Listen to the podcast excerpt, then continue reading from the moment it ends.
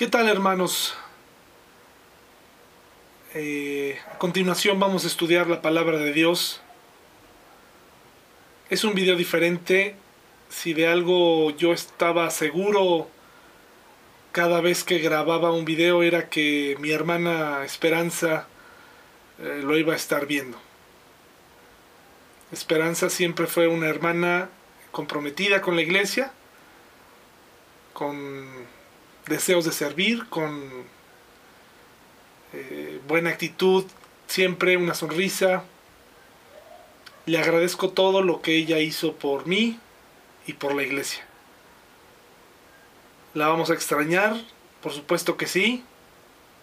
Es un día difícil, pero a la vez tenemos la esperanza de saber que la volveremos a ver gracias a, nuestro Dios, gracias a nuestro Señor Jesucristo. Ahora, eh, el compromiso que hicimos con ella la última vez que oramos o las veces que llegamos a hablar, fue de seguir orando por sus más grandes tesoros, sus, sus hijos y su esposo, para que regresaran a la iglesia, para que regresaran a sus caminos. De tal manera que, hermanos, esto aún no termina. Tenemos que orar por ellos. Pero ella también, eh, sin duda, tendría el entusiasmo para estudiar la palabra de Dios en esta mañana. Así que nos despedimos de ella, terrenalmente hablando, pero la volveremos a ver. Ella descansa, súbitamente la despedida, súbitamente la perdimos, pero su alma está con el Señor, hermanos. Estudiemos la palabra de Dios que nos viene bien en este momento extraordinario, en esta pandemia, en estos momentos donde muchos de nosotros hemos estado atravesando días complicados, días difíciles. Y si bien hablamos de la reconstrucción del templo, de los muros de Jerusalén, a cargo de Nehemías, a cargo de Zorobabel, a cargo de Esdras, esta, este nuevo comienzo moral para el pueblo de Dios, decisiones difíciles, decisiones radicales que debían tomarse. Eh, y hablamos de Ageo y cómo lo ve, cómo vio, cómo veía las circunstancias respecto al templo. Ahora vamos a verlo desde el lado de Zacarías.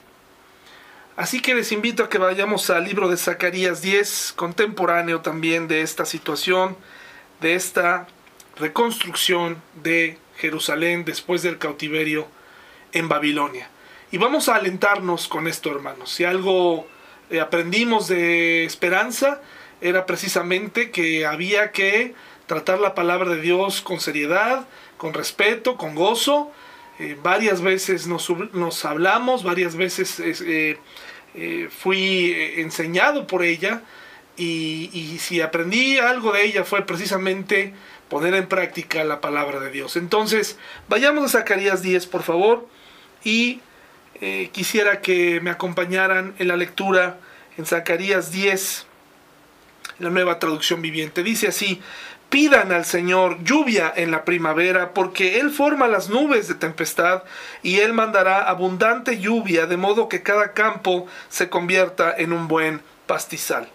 Los ídolos caseros dan consejos sin ningún valor. Los adivinos predicen solo mentiras y los que interpretan los sueños dicen falsedades que no dan consuelo. Así que mi pueblo vaga como ovejas perdidas y las atacan porque no tienen pastor. Mi ira se enciende contra sus pastores y castigaré a todos esos líderes, pues el Señor de los ejércitos celestiales ha llegado para cuidar a Judá, su rebaño. Él los hará fuertes y magníficos como un caballo majestuoso en la batalla. De Judá saldrá la piedra principal, la estaca de la carpa, el arco para la batalla, y todos los gobernantes serán como guerreros poderosos en batalla, que pisotean a sus enemigos en el lodo debajo de sus pies, puesto que el Señor está con ellos cuando luchan, hasta derribarán a los jinetes de sus enemigos. Yo fortaleceré a Judá y salvaré a Israel. Los restauraré a causa de mi compasión. Será como si nunca los hubiera rechazado, porque yo soy el Señor su Dios, que escuchará sus lamentos. El pueblo de Israel será como poderosos guerreros, y sus corazones se alegrarán como si tomaran vino. Sus hijos también verán esto y se alegrarán.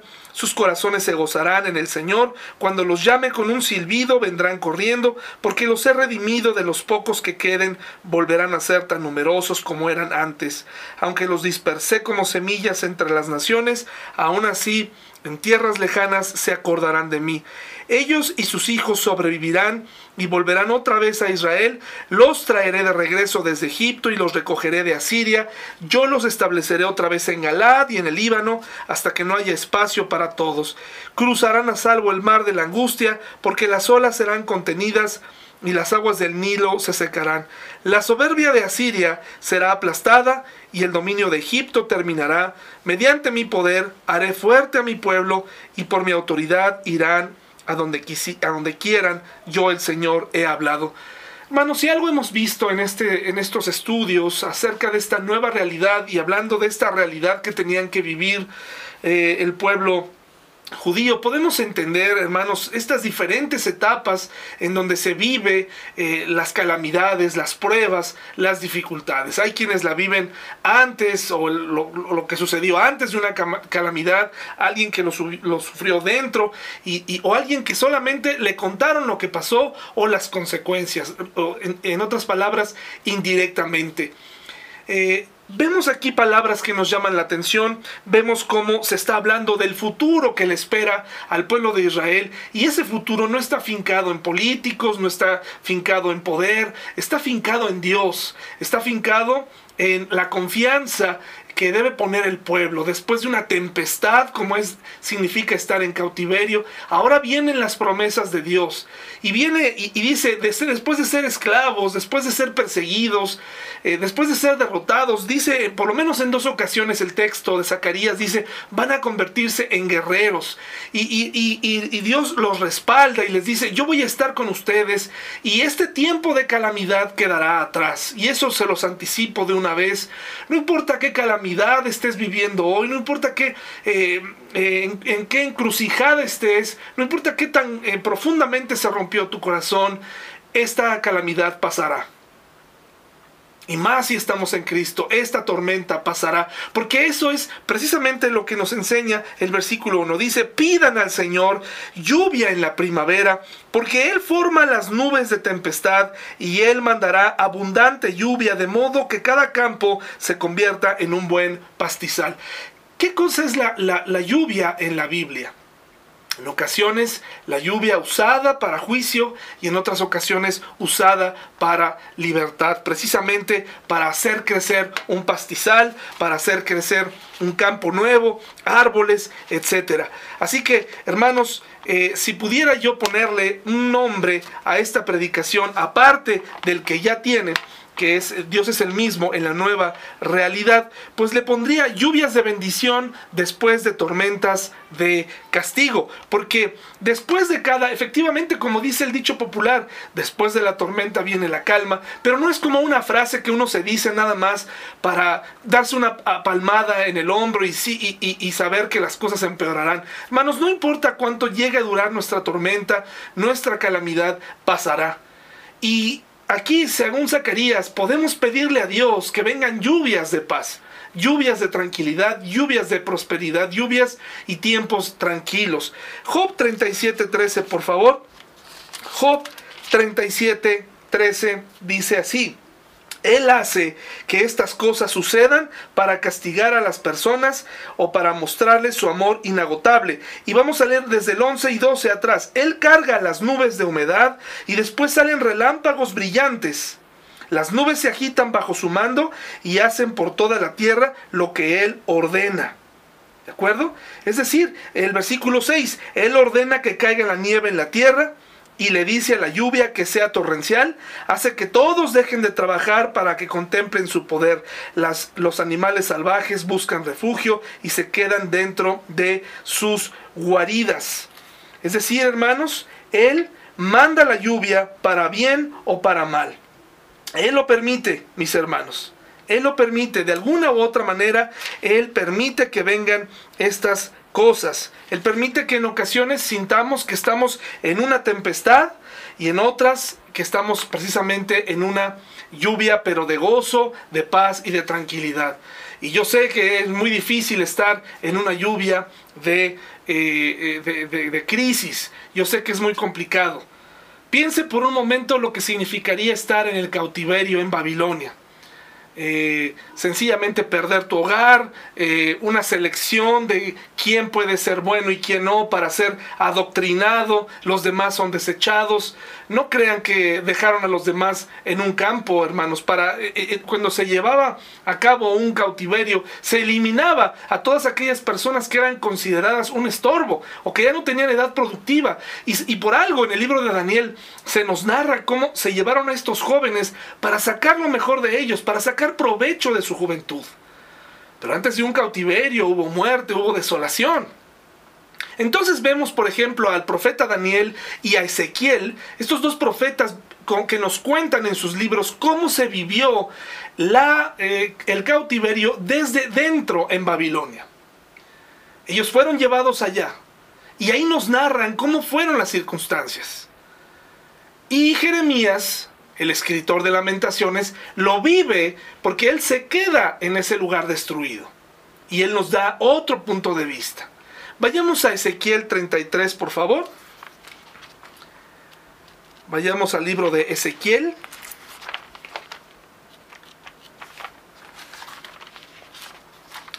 Ezequiel, mis hermanos, 33, 21 al 33. Ezequiel 33, 21 al 33. Dice así, hermanos, ¿quieren saber cómo se sintió o cuáles fueron las causas eh, exactas de, de, por qué el pueblo fue llevado cautivo a Babilonia. Si usted aún no le ha quedado claro o es muy general decir que fue el pecado, aquí se nos da una descripción en Ezequiel 33 del 21 al 33. Dice así, el 8 de enero, durante el año 12 de nuestra cautividad, un sobreviviente de Jerusalén vino a verme y me dijo, ha caído la ciudad la noche anterior el Señor había puesto su mano sobre mí y me había devuelto la voz, de modo que pude hablar cuando llegó ese hombre a la mañana siguiente. Luego recibí el siguiente mensaje del Señor, Hijo de hombre, el remanente de Israel que vive disperso en las ciudades destruidas, sigue diciendo, Abraham era, solo, era un solo hombre y sin embargo llegó a poseer toda la tierra. Nosotros somos muchos, sin duda se nos ha entregado la tierra como posesión, por lo tanto, diles a estas personas, esto dice el Señor soberano. Y cuidado cuando encuentra pasajes así donde vemos cómo el Señor se dirige al pueblo y viene con palabras de juicio. Eh, una de las cosas que siempre he pensado es que todos podemos quejarnos con Dios. El problema es que ya no queremos escuchar el veredicto, ya no queremos escuchar su retroalimentación, ya no queremos escuchar su respuesta. Dice, ustedes comen carne, fíjense lo que dice, por lo tanto diles a esas personas, esto dice el Señor soberano. Ustedes comen carne con sangre, rinden culto a ídolos y asesinan a los inocentes. ¿De veras piensan que la tierra debería ser suya? Asesinos, idólatras, adúlteros, ¿acaso la tierra habría de pertenecerles? Terribles fallas directamente a los mandamientos dados por Dios fallando en cosas tan sencillas como la comida y cosas tan graves como el matar y, e idolatrar. Dice, diles, esto dice el Señor soberano. Tan cierto como yo vivo, los que vivan en las ruinas morirán a filo de espada y enviaré animales salvajes para que devoren a los que vivan en campo abierto. Los que se escondan en fuertes y en cuevas morirán de enfermedades. Destruiré la tierra por completo y destrozaré su orgullo se acabará su poder arrogante, las montañas de Israel quedarán tan desiertas que nadie siquiera pasará por ellas. Cuando yo haya destruido la tierra por completo a causa de los pecados detestables que cometieron, entonces sabrán que yo soy el Señor. Aquí se nos narra por qué eh, Dios permitió la cautividad y cómo no solamente salieron afectados las personas que fueron llevadas a la cautividad, sino también los que se quedaron en el territorio, quedaron dispersos, como perseguidos, sin tierra, sin un, sin un lugar estable para ver crecer a sus hijos. Dios permitió esta tormenta en su vida para mostrar quién es Dios, para mostrar su poder y para disciplinar. Hay ocasiones en la vida en que nos llegan estos momentos, estas tormentas, y si bien de todas aprendemos y sería una manera de salir como un poquito por la tangente y sacar y verle el lado bueno, pues a nadie nos gusta estar en dificultades. Y por supuesto a nadie nos gusta eh, eh, estar en, tormentas debido a nuestro propio pecado, debido a la, manera en que vivimos. Dios eh, solamente así en ocasiones nos hace voltear hacia Él y a veces ni así tenemos un corazón duro como Israel era duro. Así que Ezequiel nos cuenta esto, dice el versículo 30, Hijo de hombre, los de tu pueblo hablan de ti en sus casas y murmuran acerca de ti junto a las puertas. Se dicen unos a otros, vayamos a oír lo que el profeta tiene para contarnos de parte del Señor. Entonces ellos se acercan fingiendo sinceridad y se sientan delante de ti, escuchan tus palabras, pero no tienen ninguna intención de hacer lo que tú les dices. Tienen la boca llena de palabras sensuales y en su corazón solo buscan dinero les resultas muy entretenido como, como alguien que les canta canciones de amor con una hermosa voz o les toca buena música con un instrumento. Oyen lo que dices, pero se niegan a hacerlo. Sin embargo, cuando les sucedan todas estas cosas terribles, que sin duda les sucederán, entonces sabrán que hubo un profeta entre ellos. Dios mismo le dice a, a, a Ezequiel, quien no quien solamente ve a las personas sentadas ahí, le revela y le dice las verdaderas intenciones de las personas y lo que verdaderamente están pensando ellas. Se te hace pesada la iglesia, se te hacen pesadas las reuniones, se te hace tediosa la Biblia, se te hace tediosa, te parece como un espectáculo ir el domingo, escuchar eh, este sentimiento de sentir un poquito de, de como, como de remordimiento por tu vida y después se te olvida. En ocasiones Dios está permitiendo que vengan tormentas terribles, tormentas de castigo. Y no quiero asustarte, hermano. Probablemente el mundo esté viviendo una tormenta así global para, para que el mundo sea voltea, voltea ver, a ver a Dios. Probablemente por eso está pasándonos esto. Nunca antes se había tocado tanto nuestra estabilidad, nuestra economía. Nunca antes nuestra tranquilidad. Dios sacude en ocasiones todo eso para que volteemos a ver a Dios. Dice aquí eh, eh, Dios a través del profeta, le dice a Ezequiel, la gente está ahí pero finge. Realmente lo único que pasa es que les parece divertido. Y a veces imagínense si el profeta o el pastor no es entretenido. Hay gente que mide eh, su estancia en la iglesia por el nivel de entretenimiento que siente. Si el pastor es elocuente, si el pastor se ve de cierta manera, si la alabanza está divertida, está bonita, si la alabanza es moderna o es anticuada. Y si no, la gente decide. Hoy, hoy estamos en una especie de iglesias resort, ¿no? Vivimos como en iglesias, como hoteles, todo incluido. Hay gente que se cambia de iglesia porque no tienen dónde cuidar a los bebés. Como si de verdad los papás se concentraran mucho por dejar a sus hijos.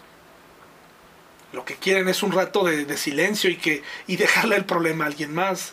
Así son muchos papás. Hermano, tenemos que reflexionar, porque si nosotros tenemos esta actitud de fingir, de fingir que entendemos pero no hacemos nada, de escuchar una y otra vez. Dios permite que venga, como decía C.S. Luis, eh, y use el megáfono que es el dolor. El, el dolor es el megáfono de Dios. Y entonces vienen estas tormentas a nuestra vida. Ah, quiero decirte que no todas las tormentas de nuestra vida son a consecuencia del pecado es decir, no, no de tu pecado directamente. Muchas cosas que pasan en este mundo son consecuencia del, mundo caído en el que vivimos. A veces nos pasan cosas, sufrimos pérdida y no supimos ni por qué vinieron. Pero la mayoría de las cosas sí sabemos de dónde vienen. Lo que pasa es que no queremos analizar más profundamente y nos gusta repartir culpas a los demás. Vayamos a Lamentaciones, porque Ezequiel nos da su punto de vista desde eh, Dios lo inspira a escribir desde dentro en Babilonia. Y cómo eh, vino, eh, cómo él trata, ¿verdad?, de hablarle a la gente ahí, pero muchos, aún en la cautividad, no se dan cuenta del pecado que cometieron. Tal vez lo minimizaron, tal vez dijeron, pues así es la vida y sigamos adelante. Vayamos por favor a Lamentaciones. Ahora vamos a ver cómo se ve esta misma calamidad, pero desde fuera. ¿Cómo se ve esta calamidad? Qué sabio es Jesús, qué sabio es Jesús cuando nos dice que acompañemos a una persona y que lloremos con ella, sencillamente llorar con ella, reír con ella, sin decir más, porque no sabemos. Una cosa es estar dentro de la calamidad y otra cosa es observar una calamidad. Lo mejor que puedes hacer cuando alguien está sufriendo, batallando con una prueba, es escucharlo y llorar con él. Lamentaciones 2, por favor. Observe ahora a Jeremías, este profeta, viendo un panorama desolador, sin duda una tormenta de castigo. Y aquí están las consecuencias. Ahora, no toda la gente eh, así al, al unísono estaba pecando contra Dios. Es decir, la Biblia nos dice en Romanos que todos somos pecadores. Eso, eso debe quedar claro. Eh, todo el pueblo de Israel era pecador. Sin embargo, hermanos, aún en el pecado hay gente que está muy activamente pecando. Muy activamente. Hay cristianos que no pueden parar de maldecir. Eh, tienen esa devoción por su lengua eh, sucia. Y todo el tiempo están, y, y disculpen lo que voy a decir, va a sonar a blasfemia, pero quiero que, quiero que me entienda bien, pareciera que ni el Espíritu Santo pudo quitarle ese lenguaje, porque lo resisten continuamente. Entonces, eh, vemos cómo hay gente que, aunque todos, todos somos pecadores, y aunque todo el pueblo de Israel era pecador, había gente queriendo hacer las cosas bien, y esa gente queriendo hacer las cosas bien, sufría a consecuencia del pecado de los demás. ¿Te has puesto a pensar que tu pecado puede alcanzar a los que más quieres. Y no es que Dios esté tratando de vengarse eh, a través de un familiar o algo así. Sencillamente te has puesto a pensar que tus decisiones, tu falta de estabilidad, tu, eh, poca fe afecta a tus hijos, afecta a tu esposa, afecta a tu entorno. ¿Te has puesto a pensar en eso? Y todo lo contrario, si tú vives una vida cercana a Dios, eso beneficia de gran manera eh, a tu familia, trae bendición trae estabilidad a tus hijos. Bueno, pues aquí está Jeremías contándonos cómo él ve ahora, pero desde, desde afuera. Él no está en la cautividad, él fue de los que se quedaron y él pudo quedarse a ver los escombros. Es otro ángulo desde donde podemos ver la cautividad. Y dice así, en su enojo el Señor cubrió de sombras a la bella Jerusalén. Note por favor este tono de poesía, pero a la vez de mucha melancolía y mucha tristeza. La más hermosa de las ciudades de Israel yace en el polvo, derrumbada desde las alturas del cielo. En su día de gran enojo, el Señor no mostró misericordia ni siquiera con su templo. El Señor ha destruido sin misericordia todas las casas en Israel. En su enojo derribó las murallas protectoras de la bella Jerusalén, las derrumbó hasta el suelo y deshonró al reino y, a sus gobernantes. Toda la fuerza de Israel desaparece ante su ira feroz. El Señor ha retirado su protección durante el ataque del enemigo. Note cuántas veces se menciona aquí quién está detrás de esto. Y, Jeremías pues está lamentándose, está, está llorando por esto está sintiendo tristeza y está diciendo, fue el Señor. Esto solamente lo pudo haber hecho Dios. Y no, lo está, no es que lo esté acusando a él, sencillamente está señalando quién es el que lo hizo, quién lo permitió, pero él sabe, sabe perfectamente, aunque tiene luchas en su cabeza, aunque quisiera que esto jamás hubiera ocurrido, pues él sabe que esto ha sido merecido por su propio pueblo. Una de las eh, virtudes de los profetas es que todos ellos se metían eh, eh, dentro de ese grupo de pecadores. Cosa que ahora los pastores no hacemos, ¿verdad? O que muchos padres no hacemos. Si un miembro de tu familia ha fallado, falló toda la familia, no nada más ese miembro. Y a veces es muy fácil decir, yo no fui, yo fue cosa de él. Pero cuando alguien falla, hermanos, eh, en la familia, toda la familia falló. Una de las virtudes que tuvo algunos profetas, eh, y sobre todo Esdras y, otro profeta que no recuerdo en este momento, que denuncia a los matrimonios mixtos eh, en la predicación de la semana pasada, fue que él denuncia y él dice hemos pecado cuando él no estaba en esa lista de matrimonios mixtos, ni tampoco Esdras, pero él sabía que era israelita y él sabía él se mete ahí y, dice, todos hemos fallado y clama por la misericordia de Dios. Tal vez, tal vez la justicia, tal vez eh, mi, mi poca justicia ayude a mi familia. ¿Cuántas veces las oraciones de nuestros padres, tal vez cuántas veces la oración de mi madre, la oración de mi padre, la oración de mi esposa, la oración de mi hija me ha rescatado? ¿Cuántas veces tal vez Dios ha escuchado la justicia de ellas o de ellos? Y ha detenido su disciplina en mí. ¿Te has puesto a pensar en eso?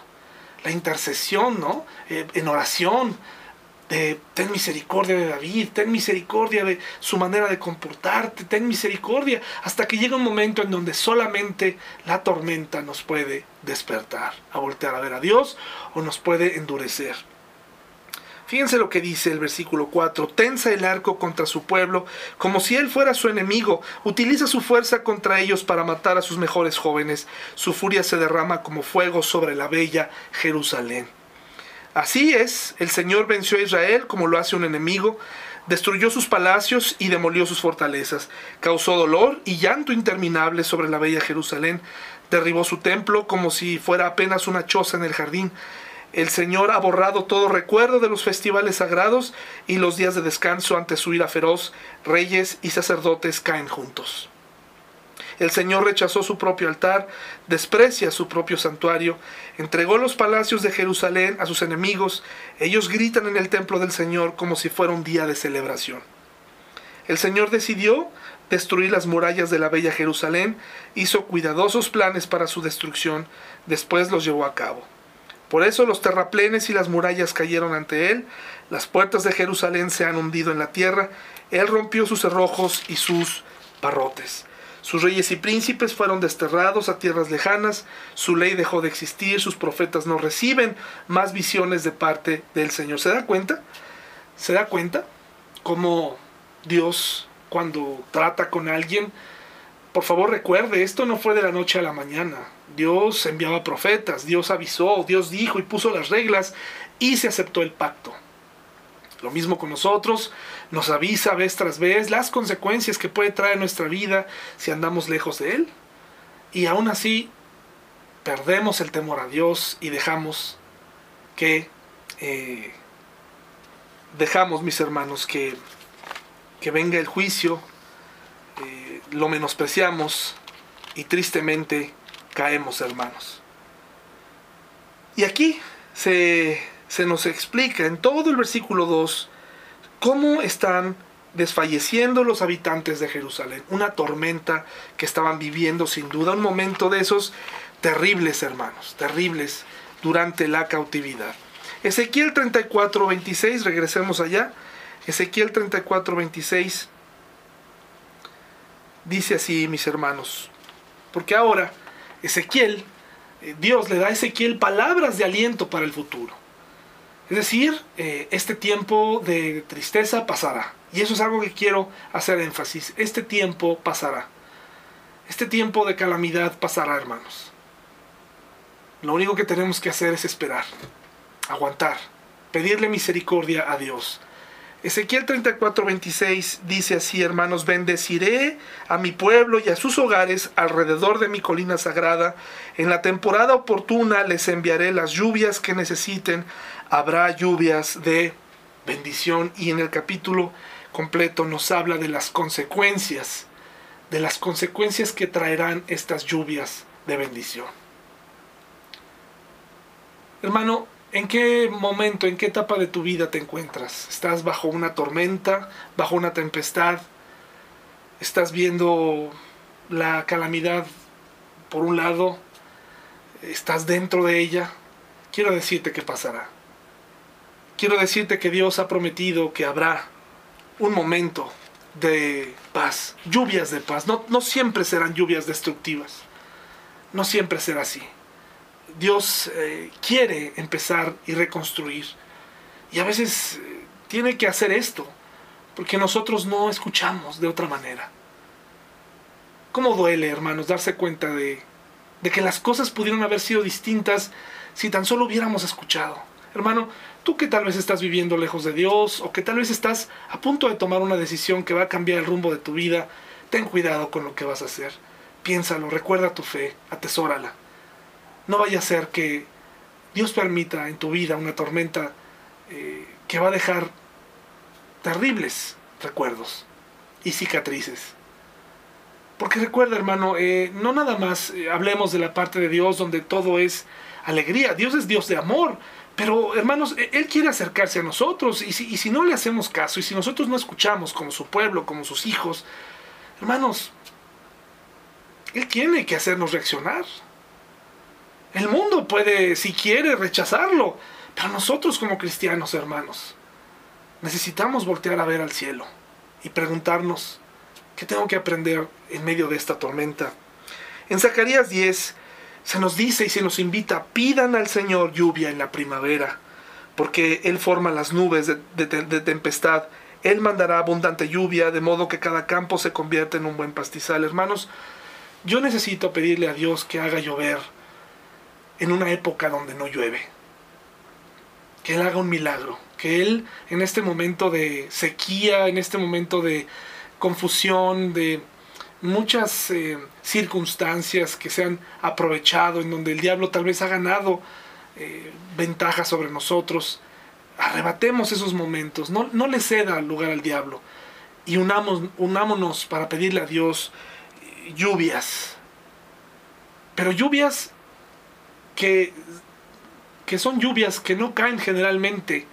Eh, no precisamente le pidamos por la temporada de lluvias, sino pidámosle a Dios que en aquellas épocas de nuestra vida en donde está cayendo la tormenta, llueva bendición, momentos de paz.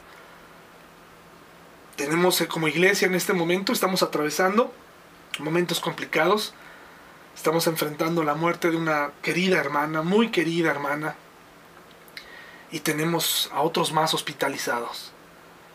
Pidámosle a Dios, pidámosle a Dios que esto se detenga, que nos dé lluvias en este tiempo, en donde está cayendo tormentas. Parece una contradicción, entienda la comparación que estoy tratando de hacer.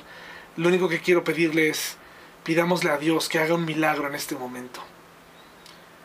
Fíjense lo que dice después. Los ídolos caseros dan consejos sin ningún valor. No es casualidad que aquí se nos esté invitando a pedirle al Dios de la lluvia. ¿Sabía que Baal también era considerado el Dios de la lluvia?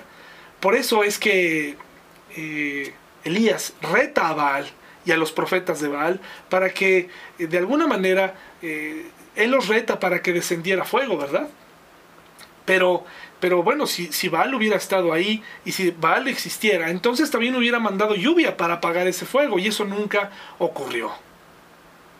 Entonces, eh, hermanos, eh, dice aquí, no es casualidad que mencione inmediatamente de esto, eh, los ídolos, dice aquí, los ídolos caseros. es que es más fácil atribuirle a, una imagen, a, alguna, a, algo, a algún símbolo religioso, poner nuestra fe en algo que vemos. Pero ese es precisamente el reto, hermanos, aprender a ver aquello que no se puede ver. Poner nuestra mirada en las cosas intangibles. Y hoy más que nunca tenemos que recordar esto. Saber que aunque perdimos a nuestra hermana, eh, terrenalmente hablando, ella puso su mirada en las cosas de Dios. Y así cuando nos toque nuestro turno, eh, tal vez es para nosotros eh, terrorífico el imaginar cómo será. A lo mejor ni siquiera lo esperamos, pero no pienses en eso. Piensa en aquello que no puedes ver, la presencia de nuestro Dios amoroso esperándonos para vivir una vida eterna, junto a Él, sin pecado, sin despedidas, sin muerte. Dice aquí, los adivinos predicen solo mentiras y los que interpretan los sueños dicen falsedades que no dan consuelo. Por lo menos no un consuelo duradero. Tú puedes encomendarte a quien tú quieras. Puedes pedirle a, la imagen que tú quieras eh, si tú no eres cristiano, pero eso, ahí, ahí no hay soluciones. La solución está precisamente en el Dios que puede hacer que llueva en momentos como este, momentos difíciles, lluvias de esperanza, lluvias en tiempos de primavera, lluvia abundante de bendiciones. Los que interpretan los sueños dicen falsedades que no dan consuelo, así que mi pueblo vaga como ovejas perdidas y los, y los atacan porque no tienen pastor. Hermano, te invito a que confíes en nuestro Dios y que le pidamos juntos que este tiempo termine, que nos ayude a vivir en esta nueva realidad confiando en Él, creyendo en Él, eh, nos enseña también este pasaje que tenemos que ver y comprender que las calamidades las viven las personas de distintas maneras. Hay personas que dicen es que yo sí estoy sufriendo de a de veras. No, no estoy tan seguro de eso. Cada persona está luchando una batalla distinta en este momento y tenemos que aprender a acompañar a los hermanos. No nada más saques tu versículo favorito y se lo arrojes, sino acompáñalo. Es lo que necesitamos. Hermanos, los espero el miércoles para que nos conectemos, para que oremos unos por otros, para que recordemos, ¿por qué no?, a Perita, tengamos un tiempo de oración, eh, agradeciendo el tiempo que nos permitió vivir junto a ella. Y hermanos, por favor, escucha lo que dice la palabra de Dios. No te esperes a estar en una tormenta para darte cuenta por dónde ir. Un fuerte abrazo, hermanos. Los quiero mucho. Siento mucho su dolor Siento mucho a todos aquellos que están batallando con la enfermedad, hospitalizados, pero también cuentan conmigo y con mis oraciones. Ustedes tienen mi número, saldremos de esta juntos, aunque a veces parece que esto es eterno, eh, mis hermanos. Eh, mucho ánimo, sigamos adelante. Que Dios los bendiga.